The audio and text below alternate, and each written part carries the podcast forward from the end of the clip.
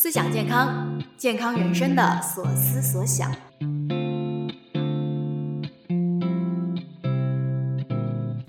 这里是 Health Crew 营养师团出品的思想健康，我们会展开说说各种健康话题。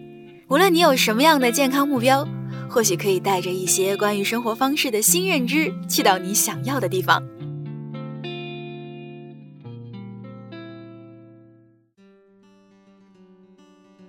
嘿，你好啊，我是 QT。今天这一期呢，是我们龙年的第一期。你春节过得好吗？有没有看《热辣滚烫》？那年后的办公室，大家的这个讨论啊，一定是少不了减肥的。那聊到减肥呢，小姐妹可能都会说啊，碳水要少吃，减少精致碳水的摄入呢，对我们整体健康确实是有非常多的正向的影响的，而且还可以帮助我们控制体重。但是啊，我个人并不推荐大家去啊轻易的尝试低碳水饮食或者是极低碳水饮食。那减碳饮食是我更推荐的一种方式。啊，怎么说？具体减到什么程度呢？我的方法就是，你不需要去做特意的计算啊，比如说你每天吃多少克的碳水，那每一餐餐盘的大约四分之一体积是主要提供碳水的食物就可以了。嗯，那比较常见的，我们说提供碳水的食物有哪些呢？那大家可能会想到像米饭啊、面条、包子、馒头、面包这些，对吧？那在胃肠道消化功能良好的情况下，哎。你完全可以啊，用豆子来代替掉精致米面。豆子这个食材啊，特别容易被我们忽略，所以我今天就想来重点的说一说豆子。我们来看看豆子究竟可以怎么样帮助我们去更好的实现减碳饮食。那提到豆子，你能想到的可能是红豆、绿豆、芸豆、扁豆、鹰嘴豆、大豆、黄豆，是不是？那从营养学的角度来说呢，豆子就可以大致分成两类，一种叫杂豆，另外一种叫大豆。为什么分杂豆和大豆呢？主要就是因为它们提供的主要营养成分是不一样的。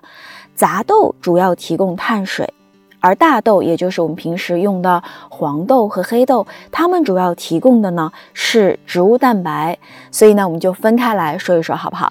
我们先来说一下杂豆。杂豆类的这个豆子啊，有一个共同的特征，就是它们的碳水含量是比较高的。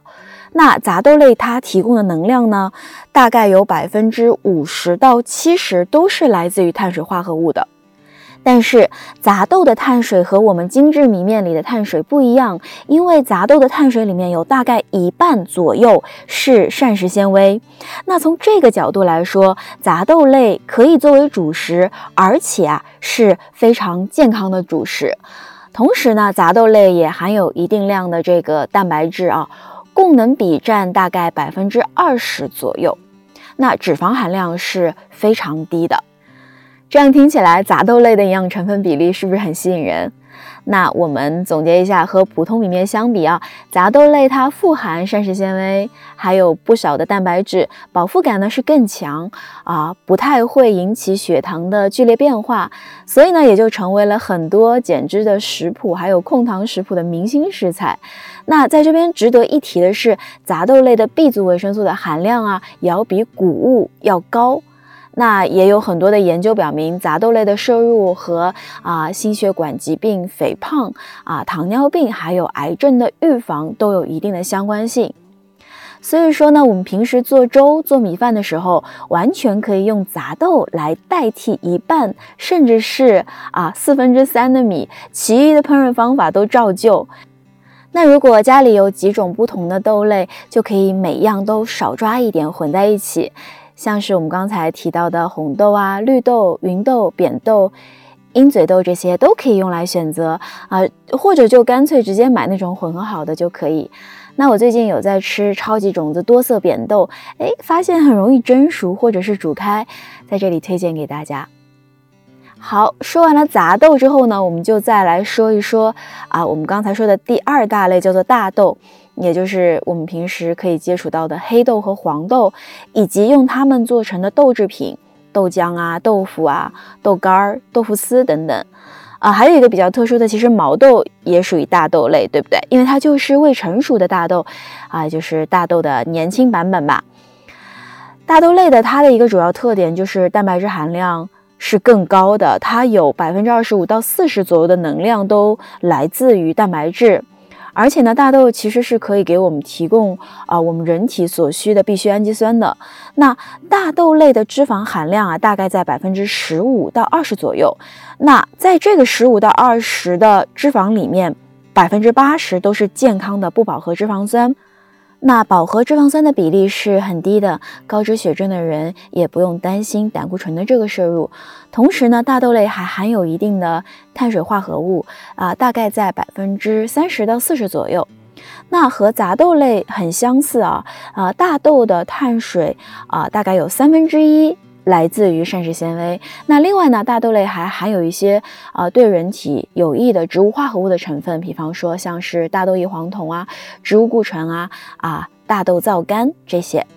那其实前面我们有聊到过直击饮食的好处，在我们啊 EP One 地中海饮食里面就有详细的聊过，所以你不妨考虑一周的两三天，那用啊豆制品、豆腐、豆干、豆腐丝来作为你蛋白质的摄入来源啊，家常豆腐啊、小葱拌豆腐、豆腐汤、芹菜炒豆干。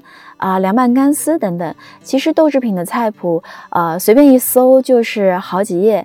啊，毛豆也是可以作为健康的零食选择的。另外啊，早餐可以来一杯豆浆。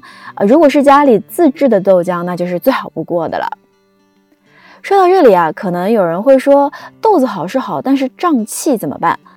如果你之前不大常吃这些杂豆，那忽然一下子你中午一碗杂豆饭，晚上一碗杂粮粥，腹胀这这种现象是非常有可能发生的。